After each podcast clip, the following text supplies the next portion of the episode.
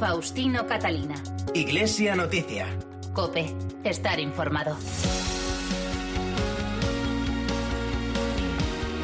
Saludos amigos, muy buenos días en este segundo domingo de febrero y a esta hora en la que llega el tiempo para contarles en los próximos minutos los principales asuntos de la actualidad eclesial de estas jornadas. Será hasta las 9 de la mañana en que llegará la transmisión de la Santa Misa desde Toledo. Pero antes, para abrir esta edición de Iglesia Noticia, que hacemos con Álvaro Español en el control de sonido y Nacho de Gamón y Amparo Latre en la redacción, les ofrecemos un adelanto de algunas noticias en estos titulares. Con el lema Quien más sufre el maltrato no eres tú, la campaña contra el hambre de Manos Unidas denuncia los efectos del cambio climático en el aumento de la pobreza y el hambre en el mundo. El Papa pide abatir la globalización de la indiferencia propiciando mecanismos socioeconómicos que humanicen nuestra sociedad. Los obispos de Estados Unidos denuncian la restricción de permisos a inmigrantes y la decisión del presidente Trump de volver a utilizar las minas antipersona. Ayer se celebró la Jornada Mundial de Oración y Reflexión contra la Trata de Personas convocada por el Papa desde 2015. El Día del Enfermo centra su atención el próximo martes en el acompañamiento a las personas que viven y sufren en soledad. Y 2.000 personas participarán el próximo fin de semana en Madrid en el Congreso de Laicos Pueblo de Dios en Salida. Faustino Catalina. Iglesia Noticia. Cope, estar informado. Quien más sufre el maltrato no eres tú. Es el lema con el que Manos Unidas celebra hoy la jornada central de la campaña contra el hambre que organiza desde hace 61 años. En esta ocasión centra su reflexión y nuestra atención en la cada vez más evidente relación en los efectos del cambio climático en la pobreza y el hambre que sufren cada día 821 millones de personas. Mientras los desastres naturales se han triplicado desde los años 60 y causan más de 60.000 muertes al año, también cada año mueren 1.400.000 personas por enfermedades asociadas al consumo de agua contaminada, mientras los mares reciben 8 millones anuales de basura plástica. Por eso, Manos Unidas apuesta por un cambio en la gestión de los recursos naturales y los modelos de producción, así como en los estilos de vida y de consumo para conseguir un futuro sostenible. Recordamos más datos de esta campaña con Nacho de Gamón. Buenos días. Buenos días. La hermana Janet Aguirre es franciscana misionera de María Auxiliadora. Es colombiana, tiene 44 años y está a punto de cumplir 15 como misionera en Curicoro, en Mali. En ese país africano, Manos Unidas ha apoyado en los últimos 10 años 51 proyectos por valor de casi 3 millones y medio de euros. La hermana Janet trabaja en los centros de promoción femenina y de formación profesional y nutricional. Durante la presentación de la campaña, explicó que la ayuda de Manos Unidas mejora las condiciones de vida de los malienses. Si colaboramos con Manos Unidas también para tener los recursos necesarios para apoyar a esta gente, tengamos por seguro que muchas personas allí, que son los que más sufren el maltrato al planeta, podrán levantarse un día y contemplar que tienen agua, que hay jardines, que todo es verde y que eso va a traer las lluvias y que vamos a ponerle un stop al cambio climático. En la presentación de la campaña también participó el misionero redentorista Alberto Franco. Este religioso trabaja en su país natal, en Colombia, en la defensa de los derechos humanos y del territorio de las comunidades rurales e indígenas. En los últimos 10 años, Manos Unidas ha apoyado un total de 83 proyectos con una inversión de más de 6 millones de euros. Para el padre Franco es fundamental actuar localmente en la lucha contra el cambio climático. Pensar globalmente y actuar localmente. Necesitamos apostar por la justicia social, económica, climática, ambiental. Debemos perderle el miedo a ello y hacerlo desde lo cotidiano, desde lo emocional, los sentimientos, pensamientos. Si ustedes y yo aportamos los pensamientos y los sentimientos y los sincronizamos en dirección a la vida, entonces podemos reducir el cambio climático, el hambre, la pobreza. Empecemos ya. La suma de pequeñas acciones con una misma dirección puede generar grandes transformaciones. Y es que el número de personas que sufren hambre en el mundo no para de crecer. Cada día 821 millones de personas no tienen nada que llevarse a la boca. La mayoría están en el medio rural, por lo que el cambio climático condiciona su vida y su futuro más que a nadie. Clara Pardo es la presidenta de Manos Unidas. El 85% de las personas más empobrecidas del mundo viven en zonas rurales. Ellos dependen de los ecosistemas para la vida y estos ecosistemas sabemos que cada día están en una situación menos saludable. La deforestación, los cultivos masivos, los transgénicos, las actividades extractivas, la tala indiscriminada de los bosques, la contaminación de las aguas, los mares esquilmados, Todo ello son agresiones al medio ambiente. Las consecuencias las estamos viendo desde hace años. El hambre no cesa de crecer. La otra cara de la moneda es que el modelo industrial global de producción y el consumo de alimentos es responsable de la tercera parte del total de las emisiones globales vertidas a la atmósfera y esas emisiones causan los en el clima. Por eso Manos Unidas apuesta por un cambio en la gestión de los recursos naturales y de los modelos de producción, así como en los estilos de vida y de consumo que aseguren un futuro sostenible en nuestro planeta. La ONG lleva a cabo 564 proyectos de desarrollo en 54 países de África, América y Asia, en los que invirtió los 47 millones de euros recaudados durante la última campaña. La Iglesia española ultima los preparativos para la celebración durante el próximo fin de semana en Madrid del Congreso de Laicos Pueblo de Dios en salida. Participarán en él 2.000 personas en representación de las diócesis, asociaciones y movimientos de apostolado seglar de toda España. Isaac Martín, delegado de Apostolado Seglar de Toledo, es uno de los miembros del comité ejecutivo de este Congreso. Yo creo que en general los cuatro grandes retos que hemos identificado entre todos son precisamente los, los cuatro grandes itinerarios.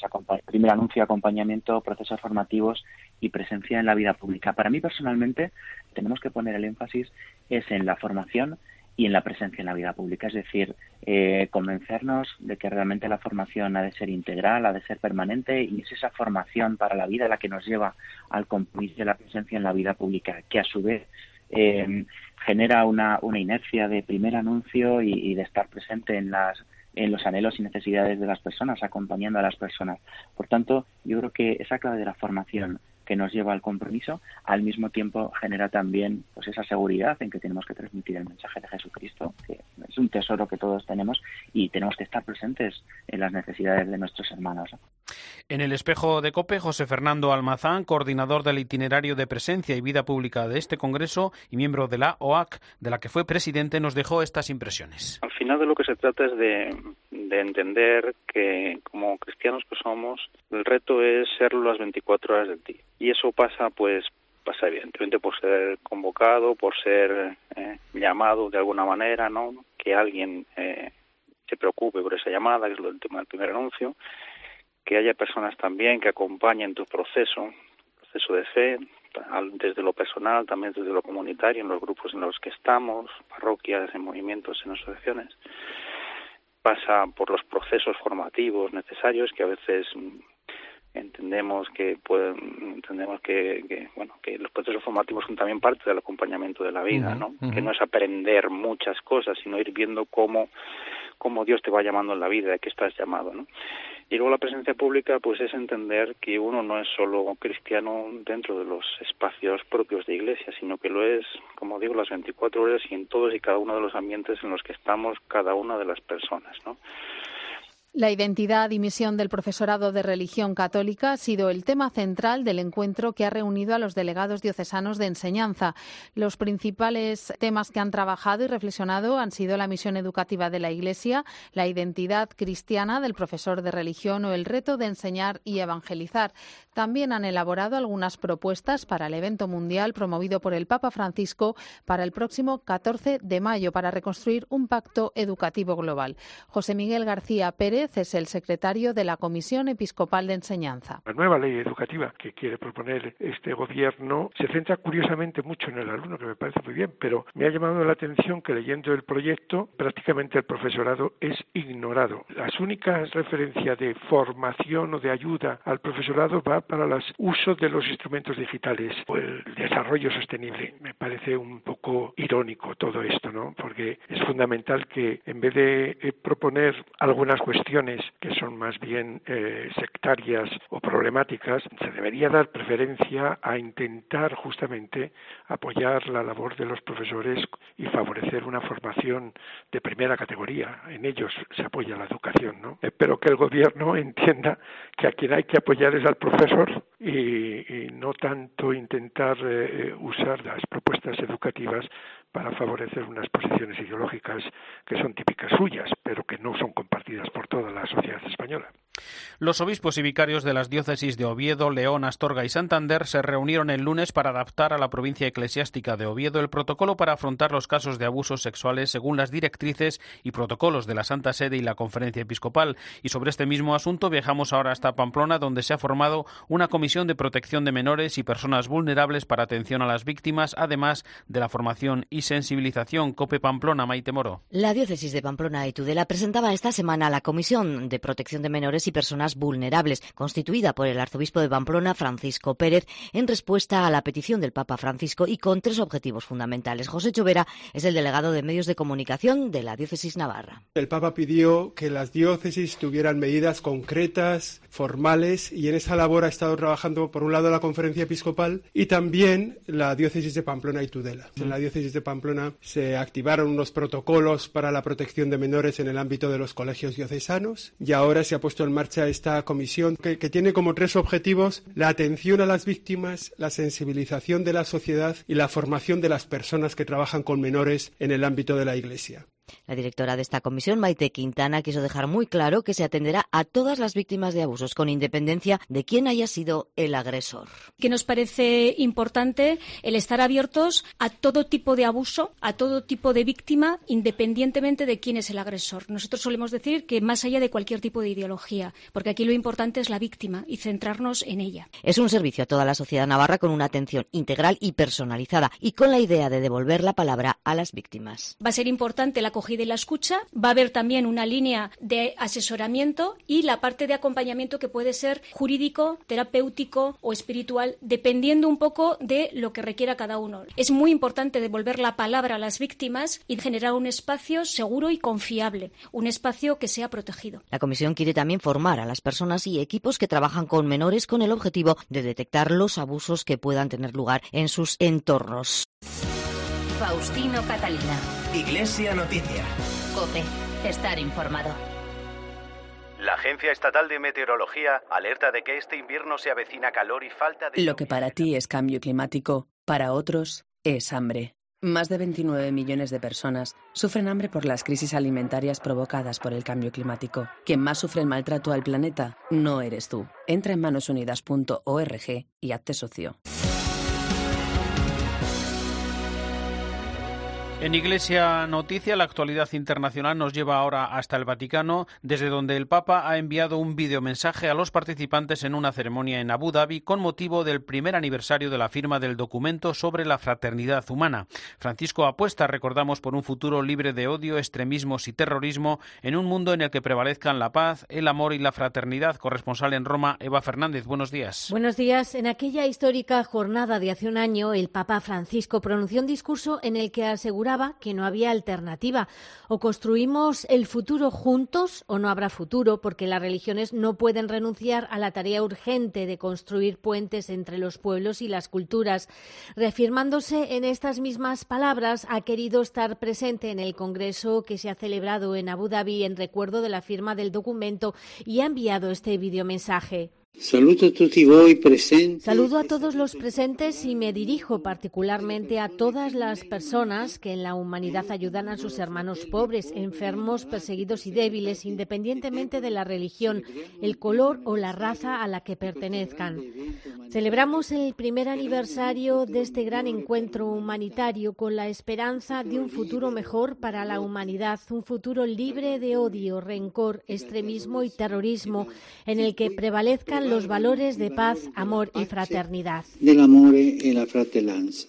El Papa también ha manifestado su alegría al conocer que la comunidad católica de Abu Dhabi ha celebrado una misa de acción de gracias en recuerdo de su visita hace un año, en la que estuvieron presentes muchas personas que habían asistido a alguno de los encuentros con el Papa en este país y además se leyó una parte de la homilía pronunciada el año pasado en la que Francisco les aconsejaba que había que mantener las palabras de Jesús en la mente y en el corazón para no tener miedo. En el discurso a los participantes en un taller dedicado a nuevas formas de fraternidad solidaria, de inclusión, integración e innovación, organizado por la Academia Pontificia de Ciencias Sociales, el Papa ha pedido abatir la globalización de la indiferencia, propiciando mecanismos socioeconómicos que humanicen nuestra sociedad. Ha sido un importante congreso al que han acudido los líderes económicos y financieros de todo el mundo, entre ellos la directora del Fondo Monetario Internacional, Cristalina Georgieva. El Papa les pidió que trabajen juntos para paliar las injusticias que provoca la economía global actual en un discurso claro y rotundo en el que también denunció los gastos que origina la carrera armamentística. La mayor estructura de pecado o la mayor estructura de injusticia es la misma industria de la guerra, ya que es dinero y tiempo al servicio de la división y de la muerte. El mundo pierde cada año billones de dólares en armamentos y violencia, sumas que terminarían con la pobreza y el analfabetismo si se pudieran redirigir. El Papa no se olvidó de los países más empobrecidos pidiendo que se alivie su endeudamiento. Por cierto, que esta misma semana también se ha celebrado en Roma una semana de formación para los responsables de los departamentos de comunicación de obras misionales pontificias, en el que han participado las direcciones nacionales de aquellos países que trabajan en lengua española. La delegación de nuestro país ha estado encabezada por su director nacional, José María Calderón. Y recordamos también, Eva, que Francisco ha enviado un mensaje a la ciudad de Roma en el 150 aniversario de su proclamación como capital de Italia y que hemos conocido ya el vídeo con sus intenciones para este mes de febrero. Cuando Francisco se asomó por primera vez al balcón de la fachada de San Pedro, aseguró que el deber del cónclave era dar un obispo a Roma y que la ciudad ya tenía a su obispo. El deber del conclave era de dar un vescovo a Roma. Sembra que i miei fratelli cardinali sono andati a prenderlo quasi alla fine del mondo.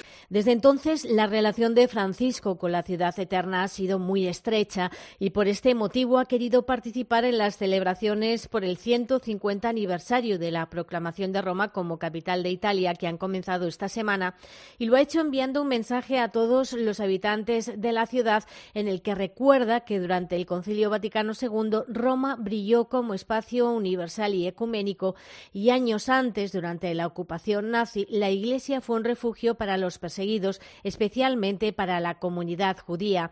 En el texto hay consejos aplicables no solo para Roma, sino para todas las ciudades del mundo que deben ser la casa de todos, mirando especialmente a las periferias que están marcadas por la miseria. Asegura el Papa que Roma vivirá su vocación universal solo en la medida en que se convierta cada vez más en una ciudad fraternal y de encuentro. Y efectivamente, en el vídeo del mes de febrero, el Papa hace un llamamiento para que se proteja a los inmigrantes víctimas de la trata y del tráfico criminal de personas. Asegura Francisco que con demasiada frecuencia se convierten en víctimas de la corrupción de quienes están dispuestos a hacer cualquier cosa con tal de enriquecerse. El dinero de sus negocios son negocios sucios, mañosos, es dinero manchado de sangre.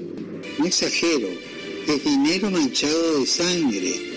En efecto, el último informe global sobre la trata de personas documenta 24.000 casos en 142 países, cifras entre las que no se incluyen las víctimas que no hayan denunciado y tampoco los países que no disponen de los mecanismos adecuados para perseguir este delito. Gracias, Eva. El Papa ha recibido en el Vaticano al presidente de los obispos alemanes, el cardenal Reinhard Marx, dos días después de que los 230 delegados, entre ellos 69 miembros de la conferencia episcopal de este país, hayan completado el primer tramo del camino sinodal que les llevará a debatir sobre diversos temas, como analiza en su comentario desde Roma Antonio Pelayo. Buenos días. Buenos días. 24 horas después de haber clausurado en Frankfurt el primer tramo de la Asamblea Sinodal de la Iglesia Alemana, el presidente de la conferencia episcopal, cardenal Reinhard Marx, voló a Roma. Al día siguiente fue recibido por el Papa Francisco, aunque el Vaticano no dio información alguna sobre el contenido del encuentro, todo permite suponer que el cardenal informó al Santo Padre sobre cómo se habían desarrollado los tres días de la reunión. Antes, el cardenal afirmó que el experimento había sido un éxito y había demostrado que un proceso de discusión y de toma de posiciones podían ser un camino espiritual. No todos comparten ese juicio. El cardenal Rainer Maria Volki, arzobispo de Colonia, por ejemplo, ha calificado a la Asamblea Sinodal como el Parlamento de una iglesia cuasi protestante. Es un tema muy complejo que dará mucho que hablar. La próxima etapa tendrá lugar en otoño y, entre tanto, cuatro grupos de trabajo elaborarán conclusiones sobre el poder y el clericalismo, las formas de vida sacerdotal, la moral sexual y el papel de la mujer en la Iglesia. Habrá, pues, que esperar que se conozcan esas conclusiones y, sobre todo, que Roma se pronuncie sobre las mismas. Es inimaginable que una iglesia particular decida sobre cuestiones que afectan a la Iglesia Universal. El presidente del Comité Central de los Católicos Alemanes, Thomas Sternberg, ha dicho que no tiene sentido que la Iglesia alemana funcione al margen de Roma. No tiene sentido, añado, y además el Papa no se lo permitiría. Desde Roma les ha hablado Antonio Pelayo. Gracias, Antonio. En Estados Unidos los obispos han denunciado la restricción de permisos a inmigrantes, así como la decisión del presidente Donald Trump de volver a usar las minas antipersona prohibidas desde 2014. Corresponsal en Washington, Juan Fierro. La Conferencia Episcopal estadounidense ha condenado las nuevas medidas migratorias anunciadas por la administración Trump y que restringe los visados para emigrantes de Myanmar, Eritrea, Kirguistán, Nigeria, Sudán y Tanzania. Los obispos estadounidenses destacan los graves costes humanos y estratégicos de estas prohibiciones, que amplían las restricciones ya en vigor desde 2017 que afectan a otros ocho países. Los obispos afirman que este decreto es un recordatorio doloroso de la prohibición de 2017 que amenazó la libertad religiosa principio fundador del Estado. La conferencia episcopal reconoce el desafío que representa para una nación garantizar la seguridad de los ciudadanos. Sin embargo, advierte que prohibiciones mal concebidas como esta hieren a familias inocentes. En otro comunicado, los obispos estadounidenses se oponen también a la decisión de la Administración de volver a permitir el uso de minas antipersona por parte del ejército estadounidense, una posibilidad que tendrían fuerzas desplazadas en Israel y Palestina. En su nota, los obispos destacan que la paz futura y el florecimiento de la vida en Tierra Santa exigen medidas concretas de asesoramiento y colaboración mutua. Nos vamos ahora hasta París para conocer unas declaraciones del arzobispo de Lyon, el cardenal Philippe Barbarin, absuelto por los tribunales de encubrir casos de abusos a menores. Corresponsal en París, Asunción Serena. Philippe Barbagán comienza diciendo que estos cuatro años de acusaciones le han cambiado, que el encuentro con las víctimas le han ayudado a comprender la gravedad y la persistencia de la profunda herida que ha cambiado sus vidas, y que se resume en la frase de una de ellas durante el proceso, cuando dijo que el cardenal es cubierto de oprobio desde hace cuatro años, pero ellos sufren desde hace treinta o cuarenta. Barbagán añade que en parte se siente rehabilitado por la decisión del Tribunal de Apelación que le ha absuelto, aunque sabe que a pesar de ello su nombre quedará unido para siempre a este afer como el hombre que cubrió esos actos odiosos. Admite que debió ser más valiente en 2010 para intentar saber en profundidad todo lo que había pasado 30 años antes de llegar el a Lyon en su diócesis, pero insiste en que nunca ha actuado con ligereza ante este tipo de hechos graves que siempre ha tratado como tales y con rapidez cuando se ha visto enfrentado a ellos. El cardenal norteamericano Son O'Malley ha intervenido en Madrid en unas jornadas de actualización pastoral para sacerdotes en las que ha contado su experiencia para luchar contra los abusos a menores desde que fue nombrado arzobispo de Boston. Ha sido un privilegio, una fuente de, de gracia reunirme con cientos de sobrevivientes de abusos sexuales y sus familias. Sus voces, historias, rostros y lágrimas me han ayudado a comprender cuán profundamente fueron perjudicados tanto aquellos que fueron maltratados como sus familias y seres queridos. Algunos de los momentos más conmovedores han sido reuniones, con familias que han perdido seres queridos que fueron abusados por suicidio o sobredosis de drogas. También me conmovieron profundamente las reuniones con sobrevivientes y familiares cuando hombres y mujeres que sufrieron el abuso más atroz dijeron que se esfuerzan cada día para perdonar al hombre que perpetró el abuso. El también presidente de la Comisión Pontificia para la Protección de los Menores explicó la necesidad de transparencia y de protocolos claros para combatir esta lacra. Para contrarrestar la plaga del abuso nos aferramos a los principios de transparencia, cooperación con las autoridades civiles, reconciliación, sanación de las víctimas, screening, educación en prevención, así como la participación de expertos laicos en la investigación de denuncias de abuso. Es crucial disponer de protocolos claros y públicos que toman en cuenta los múltiples aspectos de abusos sexuales, incluyendo los derechos de los acusados, el bienestar de las víctimas, la comunidad, las autoridades y la credibilidad de la Iglesia. El peligro más grande es de no disponer de protocolos claros y bien pensados. Cuando se improvisa, aun con la mayor buena voluntad, se cometen muchos y graves errores que causan daños irreparables. Pues recordamos que el cardenal O'Malley es uno de los integrantes del Consejo de Cardenales que asesoran desde 2013 al Papa Francisco en la reforma de la curia y que habla así de la vida religiosa. Para mí personalmente, mi vocación de capuchino es lo más importante en mi vida uh, espiritual y yo creo que las comunidades uh, religiosas son un fermento en la iglesia, los carismas de nuestros fundadores uh, enriquecen muchísimo a la comunidad y mi vida ha sido profundamente tocado por el ejemplo y testimonio de tantos religiosos y religiosas que, que han vivido uh, de lleno su consagración. Y yo estoy uh, muy contento de que la vida religiosa se ve en un papa jesuita que vive en su persona la espiritualidad de San Ignacio y nos da un testimonio muy lindo a todos los religiosos. Con el lema Juntos contra la Trata, ayer se celebró la Jornada Mundial de Oración y Reflexión contra la Trata de Personas convocada por el Papa desde el año 2015 para concienciar e implicar a la sociedad en todo lo relacionado con el tráfico de personas.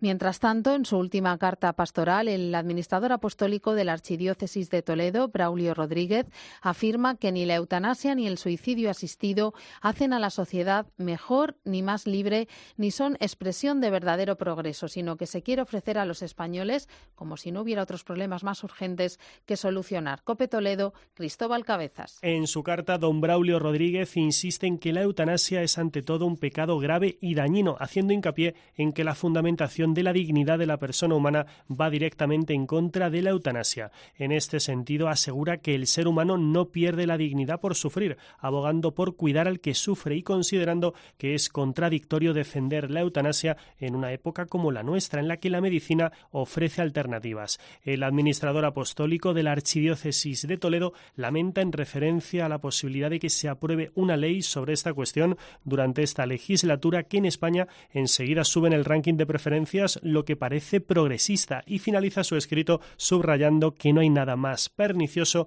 que introducir razones ideológicas para justificar la eutanasia. Y con el lema Queremos que seas feliz, los escolapios han lanzado un portal vocacional internacional para contactar con jóvenes de todo el mundo que tengan inquietudes vocacionales, para ayudarles y acompañarles en el proceso de discernimiento y, sobre todo, para que sean felices. Pedro Aguado es el padre general de la Congregación de las Escuelas Pías. Quiero decirte una cosa, hay mucha gente, mucha gente como tú que busca, busca la vocación, busca la entrega de la vida, busca saber qué es lo que Dios espera de cada uno de nosotros, lo que espera de ti. Si tú eres uno de esos, si eres una persona que busca y que quiere generosamente encontrar su espacio en este mundo para construir el reino de Dios y quieres contactar con nosotros, nosotros te aceptamos, te acogemos y estamos dispuestos a acompañarte en tus búsquedas. Solamente quiero decirte esto. Si en tu corazón hay un profundo deseo de generosidad, de vida, de entrega, de mejorar este mundo, con nosotros puedes contar y nosotros queremos contar contigo. Mucho ánimo y que disfrutes de la web, entra en ella y trata de ver en ella si hay cosas que te ayuden. Un abrazo. Los agustinos han elegido como primer prior provincial de la nueva provincia de San Juan de Sagún de España al padre Domingo Amigo González, que asumirá el cargo para los próximos cuatro años a partir del mes de julio, cuando se celebre el capítulo provincial. Pues terminamos así el informativo Iglesia Noticia. Este es el programa 1658. En este domingo 9 de febrero de 2020 llega ya un minuto para la actualidad y después de, Toledo la Santa Misa. Hasta dentro de siete días el saludo de Faustino Catalina.